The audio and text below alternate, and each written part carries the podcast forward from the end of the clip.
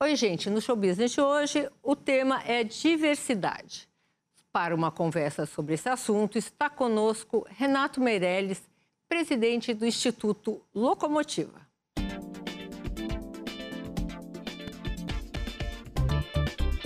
Pesquisador e escritor há duas décadas, ele conduz centenas de estudos sobre comportamento, consumo, cultura e opinião liderando diagnósticos e estratégias para as principais empresas que atuam no Brasil. Vamos falar agora com Renato Meirelles, presidente do Instituto Locomotiva. Renato, bem-vindo. Boa Sônia, noite. querida. Obrigada Obrigado. mais uma vez pela sua participação aqui conosco. Escuta, o Brasil, a cada vez mais, se conscientiza da da, da, da importância da diversidade em, em geral.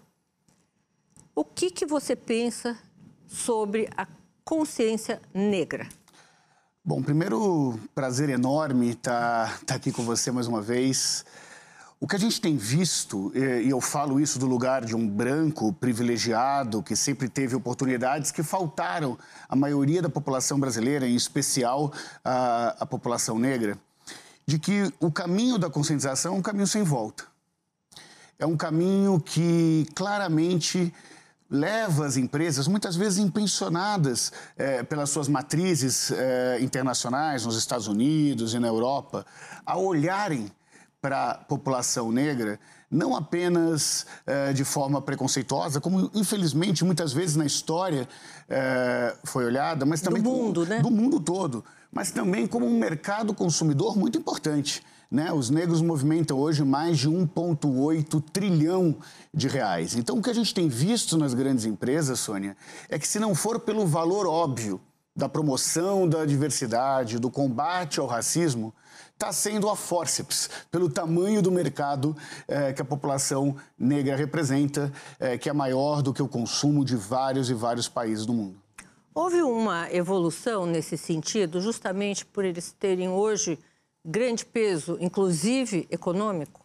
Eu não tenho dúvida nenhuma. É, nós vimos é, ações de empresas caírem após episódios é, de racismo feito pelas próprias empresas ou por funcionários terceirizados. Ao mesmo tempo, políticas de boicote acontecem quando esses consumidores não se veem representados. O que as nossas pesquisas têm mostrado é que os consumidores é, é, negros no Brasil querem se ver representados na comunicação. Que o aspiracional de uma mulher negra, por mais óbvio que pareça, isso não era entendido até, um pouco, até tem, pouco tempo atrás, o aspiracional de uma mulher negra não é ser branca. Não. Ela quer se ver representada da melhor forma possível na comunicação. Agora, uh, Renato, por que, que você acha que chegamos o mundo chegou a, a, a essa desigualdade? Isso uh, tem aspectos históricos uh, em diferentes locais do, país, uh, do mundo, né? Mas vamos, vamos entender o Brasil, vamos por exemplo. a gente tem no Brasil uma origem da, da, da, população negra que foi escravizada. Né? as pessoas foram escravizadas, foram trazidas no Brasil para o Brasil sem a sua vontade foram obrigadas historicamente a terem trabalhos forçados e, portanto, também não usando é, é, das condições mínimas de, de sobrevivência. Quando teve a abolição da escravatura, não foram essas pessoas que foram indenizadas. Quem foram indenizadas foram os senhores de escravo. Então é uma desigualdade. Ninguém, ninguém, pensa nisso. Ninguém pensa nisso, é uma desigualdade histórica. E não tinha um mercado para onde eles trabalham eles trabalharem, não abriu-se um mercado, né? Vamos indenizar, aí dá oportunidade, né? É, não abriu um mercado, não tinha emprego, tanto que é, os trabalhos análogos da escravidão começaram imediatamente após a abolição, né? na medida em que essas pessoas não tinham é, aonde trabalhar. E não tem a ver com esforço, ninguém se esforça mais do que a população negra para construir o Brasil. Pô, é, vamos citar o exemplo do que aconteceu no Carrefour há um ano atrás, né? Isso mobilizou a sociedade de alguma maneira. Agora, precisa de uma tragédia para... O ideal seria que não, Sônia. mas vamos entender o, o, o que acontecia um ano atrás. É, o mundo mobilizado pelo assassinato do, do George Floyd, nos Estados Unidos, criando mobilizações no mundo inteiro. E na véspera do Dia da Consciência Negra, um consumidor negro foi assassinado por um segurança terceirizado do Carrefour. A primeira pergunta que se faz é: se fosse branco, isso teria acontecido? Obviamente que não. E se, não, se fosse um branco, aquilo não teria acontecido? Significa que sim, foi um assassinato racista. E outras pessoas, depois de protestar, e outras pessoas são pessoas como Celso Ataíde, da Central Única das Favelas, como a Adriana Barbosa, como a Rachel Maia, uh, como o, Silvio Almeida, né, que, na minha opinião, é um dos maiores intelectuais negros hoje do Brasil, resolveram, após a crítica necessária, pensar juntos soluções para isso que não se repetisse. Para que isso não se repetisse. É como se fosse um compromisso ético de fazer o possível e o impossível para que ações como essa não acontecessem. E foi isso que foi feito. É, talvez hoje, após essa tragédia, é, o Carrefour seja uma das empresas que mais consegue mostrar ações concretas no combate ao racismo. É, eles fizeram com o, a direção e o auxílio do Comitê Externo Independente é, conseguiram criar situações como, por exemplo, acabar com a terceirização das seguranças na loja. E fazer o óbvio, a respons né? A responsabilidade é deles. A responsabilidade né? é deles. E, o, e a, o, papel da segurança da loja não é proteger é, é, o, o leite condensado é proteger as pessoas. Né? Não pode ser uma segurança preocupado mais com o patrimônio do que com a vida humana. É. É, e essa foi uma mudança pioneira e que está incentivando o varejo inteiro a, a, ir nesse caminho. Tem um investimento de é, mais de 60 milhões de reais em bolsas de estudo em universidades de ponta. Porque o problema de fundo, Sônia, é, é, é que, por mais que o preconceito seja generalizado para todos os grupos minorizados, nós temos mulheres em espaço de poder. Nós temos é, a população LGBTQIA, em espaços de poder. Nós praticamente não temos negros em espaços de poder. E aí, oferecer bolsas nas melhores universidades é um caminho sem volta para que os negros tenham oportunidade... tenham oportunidade de ocupar os espaços de poder. É, é, existe mais uma ação propositiva que eu soube que você fez em parceria com o pessoal da moda, né? Que eu é, achei também muito bem-vinda. É, eu conheço o, o, o, Paulo Borges, que foi fundador do São Paulo Fashion Week, é presidente do INMOD, né, que é o Instituto de Promoção da Moda, é, há muitos anos. E o que a gente viu é que, por mais que se tivesse ações concretas para aumentar a diversidade no universo da moda, ações concretas como uh, a paridade, né? No São Paulo Fashion Week, por exemplo, só se é, metade do, do, dos modelos são negros, metade dos modelos são brancos. Isso é, é já é regra. Já né? é regra lá. É, isso não bastava. Porque não se trata de ter um rosto negro na passarela apenas. É necessário que toda a cadeia da moda seja influenciada por isso. Que a cadeia da moda é, seja influenciada é, é, é, nos maquiadores, nos estilistas, nos costureiros, nos produtores. É, com, o combate ao racismo, a promoção da diversidade, não se dá apenas com um apresentador negro, por exemplo. Se dá quando o economista que vai discutir o PIB é negro. Quando um médico que vai falar sobre a Covid é negra. Quando o estilista que for entrevistado depois de um desfile for negro. Essa iniciativa da moda contra o racismo é, é, é uma iniciativa muito importante para trazer toda a cadeia da moda, do pequeno produtor ao varejo, dos estilistas aos modelos, para aumentar essa diversidade. O que a gente tem visto durante os anos é que a diversidade é boa para todo mundo.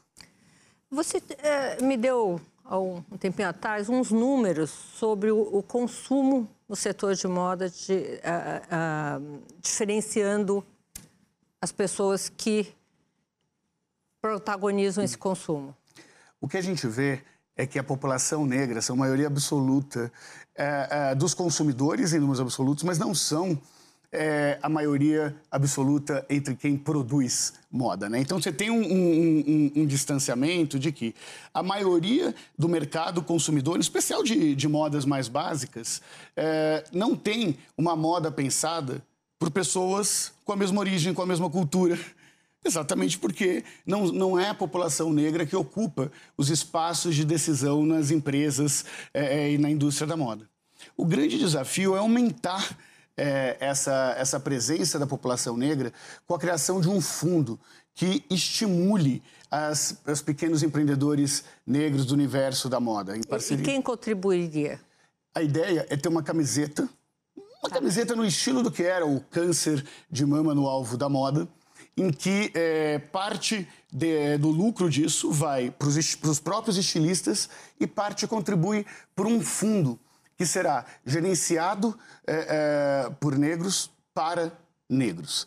Né? Então, isso vai vir da contribuição é, dos consumidores brancos e negros, os consumidores de toda a sociedade que acreditam numa moda mais inclusiva, que comprarão essa camiseta nas maiores redes de varejo é, do país e, com isso, contribuirão para toda a cadeia de moda ter, ser mais diversa do que é hoje.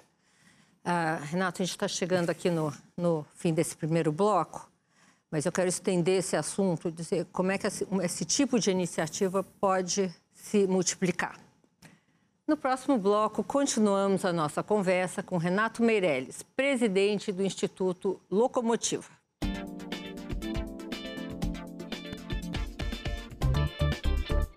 Voltamos com nosso entrevistado, Renato Meirelles, presidente do Instituto Locomotiva. Renato, no último bloco estava te provocando. Como é que essas iniciativas para acabar com o racismo podiam se multiplicar pelo Brasil? Você tem outras ideias sem ser setor de moda, enfim? A gente tem se dedicado muito a, a pensar essa, essa questão com gente muito bacana, né? Nós estamos criando agora o, o, o IO, que é uma empresa que chama Inclusão nas Organizações, em parceria com o Silvio Almeida, o Preto Zezé, da Central Única das Favelas, e o, e o, e o Celso Ataíde, é, exatamente para ajudar as empresas a terem é, processos grandes de inclusão. E a gente acredita que isso se dá, Sônia, por algumas vertentes. A primeira é, delas é a educação, é o letramento é, racial dentro das empresas. É como se a gente conseguisse fazer com que toda a empresa tivesse consciência do que é um racismo estrutural presente na sociedade brasileira e como ele se manifesta. Na prática, isso impede piadas como, uh, uh, como nossa, o seu cabelo está bombril, cabelo bombril. Ou ações como nós vimos em algumas empresas, em que o primeiro gerente negro que foi proibido, quando chegou na, é, é que foi promovido na empresa, chegou na sala da, uh, dessa empresa e, e, e foi recebido pelos colegas do Bem-vindo à Casa Grande, com uma referência como se ele tivesse acabado de sair da senzala. Nossa! Sem o letramento, você não consegue mudar isso. E essa realidade, infelizmente, por maior que sejam os avanços nas empresas, essa realidade ainda existe. A segunda vertente é a criação de indicadores para as empresas precisam ter ser feitos censos é, de diversidade dentro das empresas, mas não apenas censos que digam a, a quantidade de negros nas diversas é. hierarquias, mas que também um clima organizacional. Será que essas pessoas se sentem à vontade dentro da empresa? É, elas sentem que tem algum que já sofreram algum tipo de preconceito? Esses indicadores são fundamentais para acompanhar a mudança que ocorre é, é, é, no processo de inclusão e promoção da diversidade é, é, dentro das organizações. Que ela não seja. Ah, que a pessoa, se ela não tiver uma consciência uhum. do que é isso, ela vai ser obrigada a ter. Vai ser obrigada a ter, pelo terceiro motivo, inclusive, que é a criação de compliances antidiscriminatórios. Então, ah. a ideia é ter mecanismos que avaliam o, o, o, o, risco reputacional que essas empresas têm, de acordo com, com a diversidade, e a partir disso se desenvolva um compliance antidiscriminatório. Sabe por quê? Porque isso não pode apenas depender do presidente. Isso tem que ser uma política, política. interna da organização, que mudou o presidente, mudou o vice-presidente, mudou o, o, o vice-presidente de RH. Isso continue e se perpetue dentro é, da companhia. A gente acredita que são esses os mecanismos necessários para transformar empresas que promovam a diversidade em empresas antirracistas. Renato, você falando nesse assunto, me veio à cabeça um exemplo, o exemplo do Congresso com a porcentagem de mulheres, né? Claro. O que, que aconteceu? Definiu-se uma porcentagem que cada partido tinha que ter tantos números, eh, tanta, tantas mulheres. Isso acabou gerando candidaturas laranjas, né? Uhum. Porque não é que você acabou com o preconceito pela raiz, e sim por uma regra. Uhum que, que o ser humano precisa aprender mais para aprender que somos iguais, iguais diferentes, uhum. mas somos iguais? Olha, acho que esse, esse exemplo é um exemplo interessante de como os homens fazem de tudo para manter os seus espaços de poder. Por que, que eu estou dizendo isso, Sônia? Sem entrar numa discussão que é necessária, que é, que, é, que é a discussão sobre cotas, mas objetivamente o que se viu é que existiam laranjas não pela ausência do interesse das mulheres pela política. Nós já fizemos uma série de pesquisas para o Renova, por exemplo, que mostram um interesse muito próximo das mulheres e dos homens pelo mundo político. O Renova é aquela escola que. É a escola que treina... ensina uh, uh, pessoas que querem entrar no universo político sobre o sobre... funcionamento do Estado tal. É, é lidado, é, é, liderado pelo Dumo Farrege é, e pela Irina. E, e, pesquisas, outras pesquisas nossas também sobre, sobre isso que são muito importantes, Sônia, porque é, mostram que se a demanda é próxima, o problema está na oferta. E aí é, é, necessário sim criar mecanismos que podem ser de cotas, que podem ser de inclusão, que podem ser vários outros. Acho que essa é, não é a principal discussão agora. A principal discussão é que por que, que os homens utilizaram mulheres como laranja? Porque eles queriam tirar vantagens e isso prova que eles estavam em espaços de poder e também prova que são eles os principais obstáculos para a participação da mulher é, é, no mercado. Por isso que eles quiseram burlar, é, é, burlar a lei. Quando nós vamos falar do ponto de vista da educação, por exemplo, é, é, o que, que a gente vê? Que cada ano de estudo impacta em 15,8% a mais na, no salário médio das pessoas. Ou seja, estudou mais, ganha mais. Se as universidades públicas elas, é, que são pagas com o nosso dinheiro, com dinheiro público, ela historicamente privilegiava as pessoas que teriam dinheiro para pagar a faculdade, que vieram dos melhores colégios e que são majoritariamente brancas, nós estamos dizendo que o nosso dinheiro servia principalmente não para corrigir desigualdades, não para fazer uma justiça tributária, mas para manter essa desigualdade na medida em que nós subsidiamos a, a, formação de pessoas que, com o próprio dinheiro, teriam condições de, é, é, de pagar, em detrimento de uma população negra que só busca uma oportunidade para conseguir desenvolver os seus talentos. Oportunidade que Justamente essa população não entrava porque não tinha tido um nível educacional que possibilitasse. E essas pessoas que têm recursos tiveram uma educação que que, que fizeram elas entrar na, na, nessas universidades. Como é que isso pode ser corrigido? Acho que são duas formas. É, a primeira é, obviamente, melhorando a qualidade do, do, ensino, do ensino médio. Né? Do ensino como um todo, mas em especial do, do, do ensino médio.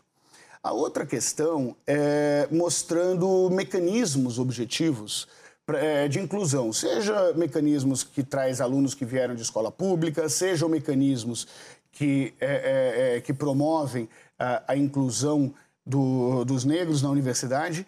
E sabe o que é interessante? Que, diferente das expectativas que existiam de que é, isso baixaria o nível das universidades, o que nós vimos foi o contrário.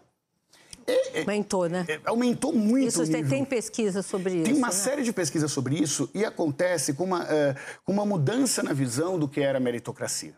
Eu vou dar um, dois exemplos aqui. Quem tem mais mérito? Alguém que saiu do 8 para o 9 ou alguém que saiu do 2 para o 8, que teve uma trajetória muito maior. Essa pessoa que não teve oportunidades e conseguiu uh, uh, superar essas desigualdades e hoje tira uma nota 8, saiu do 2 para o 8, tem muito mais mérito de ter chegado nesse 8 do que alguém que saiu do próprio 8 e foi para o 9. A outra questão, isso a gente tem visto muito nas maiores empresas do Brasil, que nós temos o privilégio de ajudar nos processos de diversidade, é, é, é um entendimento de que a diversidade vai mais longe. É, os grupos diversos são mais produtivos, são mais eficientes, são mais criativos. E não é diferente. Isso é um pedaço do mundo, né? São Você um tira aqui e põe aqui, né? Então, o que, que acontece? Quando a gente olha, Sônia, por exemplo, um time de futebol, adianta ter um time só de atacantes? Não adianta. Se você quer ter uma seleção ou um time de futebol que ganha o campeonato, você precisa de um bom goleiro, de um bom back, de um bom ponta-direita. São pessoas de habilidades diferentes, diferentes. com histórias diferentes. Num, num, num time é, mas isso independe da cor, do, do, claro, do mas, sexo, mas, do... Isso independe de tudo. É. Mas se todos vêm da mesma universidade, têm a mesma formação, obviamente que você não consegue ter uma, uma empresa diversa. Você tem toda a razão. Uh, vamos falar um pouquinho sobre o seu mundo, mundo de pesquisas. Vamos né? lá.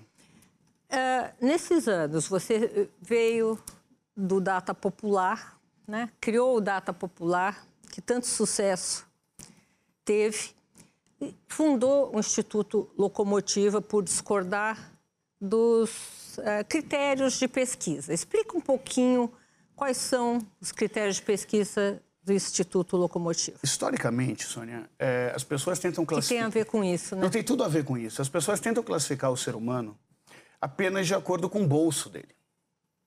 Né? Então, eh, os bancos fazem isso, por exemplo. Né? Você, tem, eh, você é carteirado no banco de acordo com o dinheiro que, é, que você tem. Só que as pessoas não enxergam a sua própria formação dessa forma.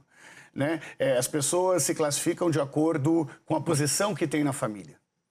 É, se eu sou pai, se eu sou mãe, se eu sou filho. Né? As pessoas consideram que essa sua própria personalidade é formada, antes de tudo, pela, pela posição que eles têm na família. Depois, pelo que nós chamamos lá de hobbies. O que, que são hobbies? É, é, são as atividades de lazer com parentes ou amigos. O quanto que essas pessoas ganham está lá no final da lista. Ou seja, o mundo corporativo entendia que o dinheiro era importante para classificar o seu consumidor. E o consumidor achava que o dinheiro é o menos importante. Numa situação de mudanças de classe muito rápidas que aconteceram no Brasil nas últimas duas décadas, para cima ou para baixo, é, esse critério de renda não deixou de fazer é, de sentido. ter importância. Sônia, imagina sentido. o seguinte: eu tenho na classe A um, um, um, cara que ganha 70 mil reais e ele é dono de um boteco na periferia de São Paulo. E eu tenho na classe C um sujeito que fala dois idiomas, tem mestrado, e é professor do ensino médio da rede pública de São Paulo. Então, esse descolamento... Os hábitos de consumo de um de outro são... Os hábitos de consumo são diferentes. A distância do capital financeiro para o capital social e cultural é gigantesca. Portanto, não fazia mais sentido é, é, dividir os consumidores apenas pelo bolso. Era necessário ter outros critérios que fizessem a gente entender melhor as mudanças da população brasileira. Renato, acho que você foi um dos primeiros a partir para esse caminho aqui no Brasil. Esse, isso existe no mundo também? Esse, esse, isso acontece com pesquisadores tanto dos Estados Unidos quanto de, sei lá, do Congo? Existe, porque é, como o, Jung nos ensinou há mais de um século atrás, você tem aspectos que formam a identidade é, é, que vem através do inconsciente coletivo. São aspectos muito comuns que existem é, é na população no mundo inteiro. Quando você começa a olhar pelo que une e não o que separa as pessoas, é possível ter é, critérios transversais para a população no mundo inteiro. São pequenas características que começam a brotar em diferentes regiões do mundo. Que se você tem um olhar específico para isso, por exemplo, entre as pessoas que são mais otimistas, entre as pessoas que lidam melhor é, em grupo, entre as pessoas que correm atrás dos sonhos ou mesmo aquelas que são pessimistas. São padrões universais. E quando você consegue enxergar isso, é possível é, é, definir estratégias de negócio para diferentes tipos de consumidores no mundo cada vez mais globalizado. Imagina, Sônia, rapidamente, se os 110 milhões de negros no Brasil pensam igual. Obviamente que não pensam. Então, também é necessário é, identificar quais são essas diferenças, mas também o que une, como, por exemplo, uma intolerância cada vez maior a qualquer tipo de preconceito. Bingo, bingo. Renato, vou te interromper um minutinho só. Gente, no próximo bloco tem mais conversa com Renato Meirelles, presidente do Instituto Locomotiva. Não saia daí.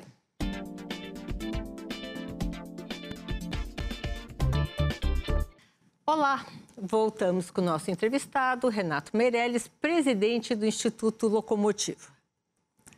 Renato, queria entrar aqui um pouquinho com você sobre o assunto polarização, polarização política, né? Como é que você está vendo o Brasil nas eleições de 2022?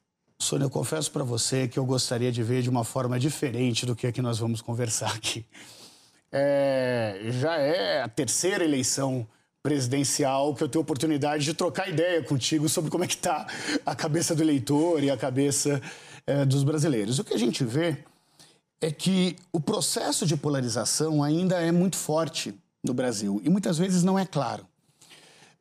Nós fizemos um estudo recente agora é, é, no, no Instituto Locomotiva sobre as raízes dessa polarização para tentar identificar o que une e o que separa os brasileiros. Nós criamos o índice da intolerância. O índice da intolerância, é assim, depois de uma bateria isso. de perguntas, é, a, a, gente fala para as pessoas o seguinte: olha, é, você, o que você acharia se a sua filha ou seu filho casasse com um eleitor de um candidato adversário ao seu?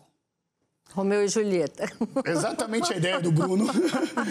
é, é, é, de, de um time de futebol. Então não era só de política, eram características gerais de intolerância. E nós vimos que essas características de intolerância dialogam muito com os extremos políticos, os extremos da esquerda e os extremos da direita. Ou seja, quanto mais eh, radical for alguém, não interessa se é de esquerda ou de direita, né? defesa é, do seu candidato, maior é o, o, o, essas pessoas na escala do índice de intolerância, é, de intolerância que nós desenvolvemos. Maior sua irracionalidade, Maior talvez? a sua irracionalidade. Por quê? Porque deixa de ter diálogo, passa a ser dogma. Passa a ser dogma.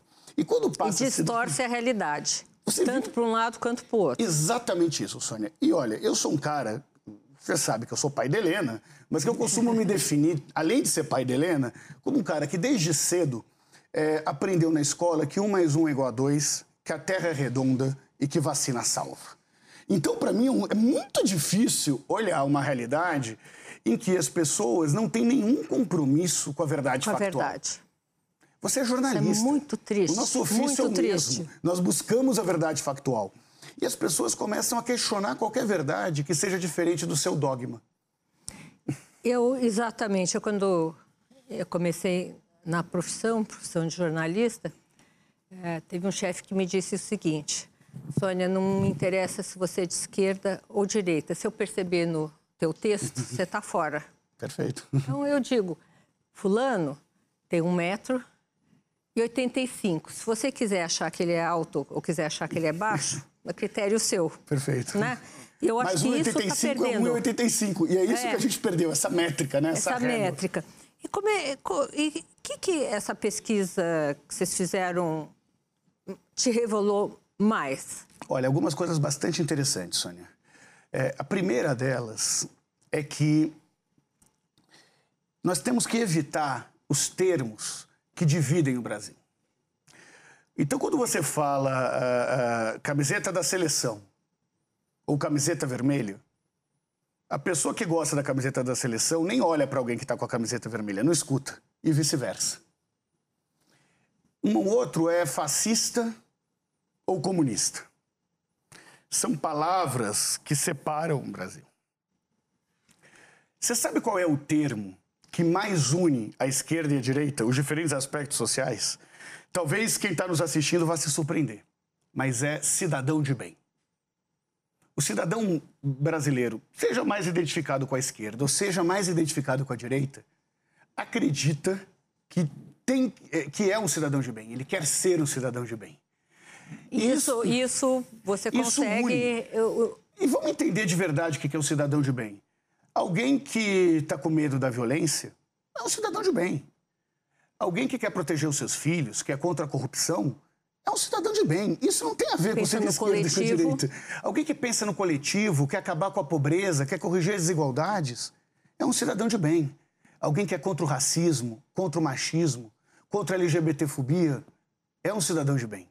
Quando a gente vai ver mesmo, as coisas que unem o Brasil são muito maiores e mais relevantes do que as coisas que separam o Brasil. Uh, o, o, um, um, colega seu, Nizam Guanais, ele disse aqui, eu acho que foi aqui no programa, ele disse uma frase que eu achei bastante interessante, mas ela tem mais sentido em inglês, eu vou, vou traduzindo, claro. né? Que hoje em dia não existe mais left or right, uhum. quer dizer, esquerda ou direita. Existe sim right or wrong, quer dizer, o certo e o errado. Perfeito. Né? Nessa, né, nesse mundo que eu acho que talvez, se ele crescer o suficiente, uhum. nós vamos ter uma, uma turma gigante. Agora, uh, o que, que poderia unir essas pessoas?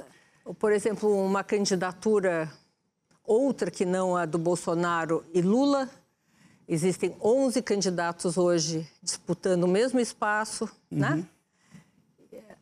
Olha, é, vamos, vamos entender. É, é, a viabilidade da terceira via, e talvez eu pense de forma diferente de alguns colegas. A terceira via.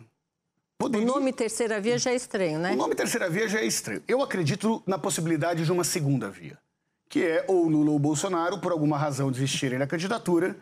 Né? Hoje é uma eleição anti-Bolsonaro. Se o Bolsonaro desistir, passa a ser uma eleição anti-Lula. E aí é, passa a existir uma segunda via com, com maior chance de, de, de vitória. No, no, modo que está hoje, eu acho muito difícil existir uma terceira via. Por quê? Porque o centro não é homogêneo, Sônia. O, o, o eleitor que não vota nem no Lula nem no Bolsonaro e vota no Ciro, não é o mesmo eleitor que não vota no Lula ou no Bolsonaro, mas vota no Moro. Entendi. então, tem muita fragmentação nisso. E mesmo que fosse um candidato só, dificilmente o eleitor do Ciro vota no Moro. Assim como dificilmente um eleitor raiz do Bolsonaro votaria no Dória no segundo turno. Tamanha foi as críticas que o governo Bolsonaro fez ao governador João Dória.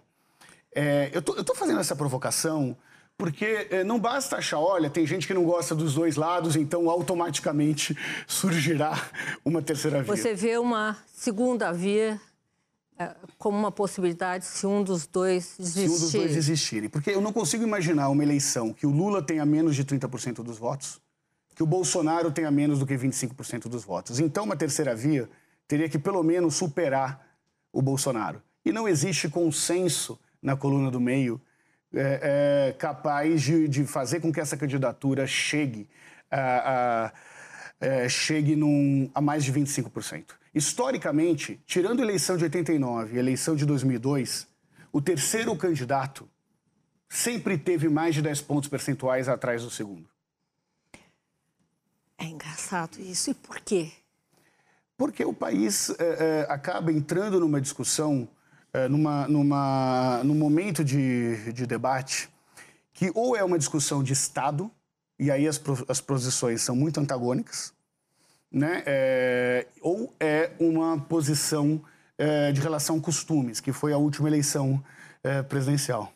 Quando debate... Você acha que vai ser costumes essa? Também ou vai ser bolso?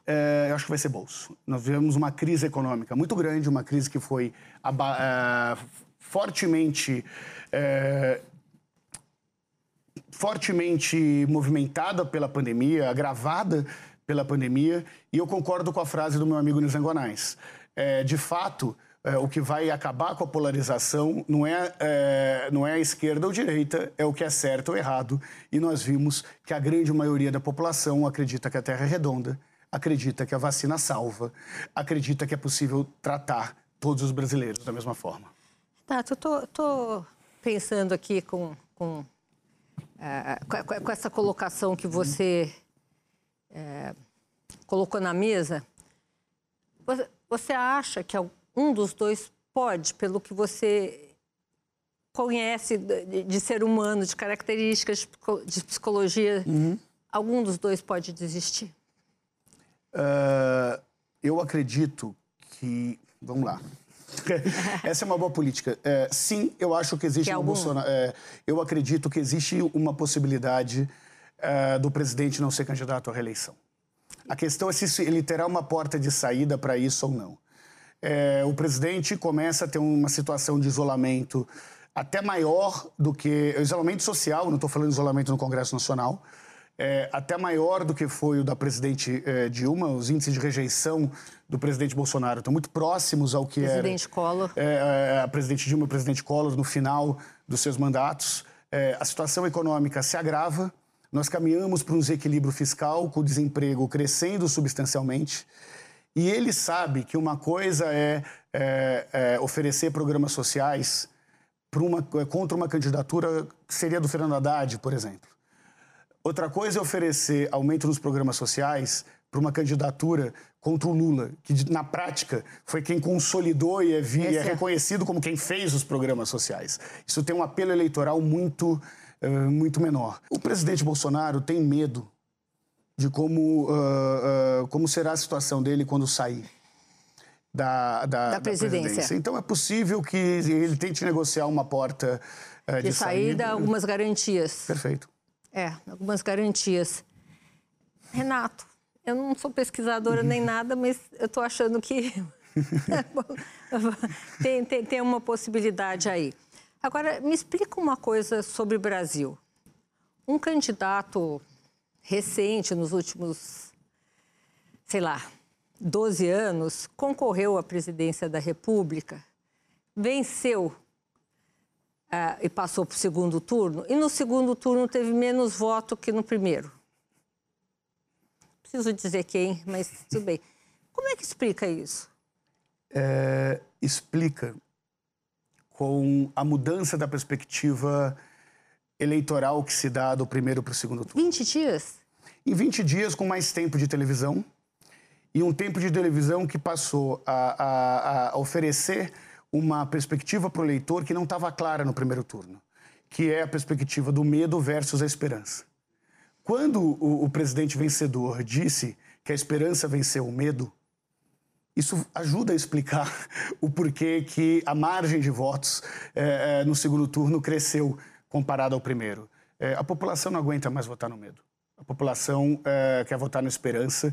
Eu acredito que esse mesmo movimento vai surgir agora nas próximas eleições presidenciais.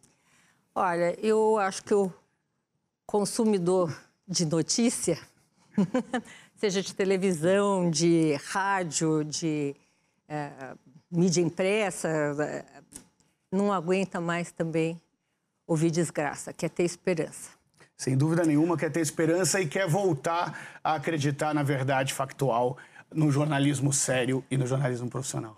Ai, obrigada, Renato, por essa entrevista. Sônia, obrigado. Um prazer, um prazer, privilégio, como sempre. Sempre. Muito, muito obrigada. Obrigado, querida. O Show Business de hoje termina por aqui. Eu, Sônia Raci, tenho um encontro marcado com você na próxima semana, aqui nos estúdios da Band em São Paulo. Até lá.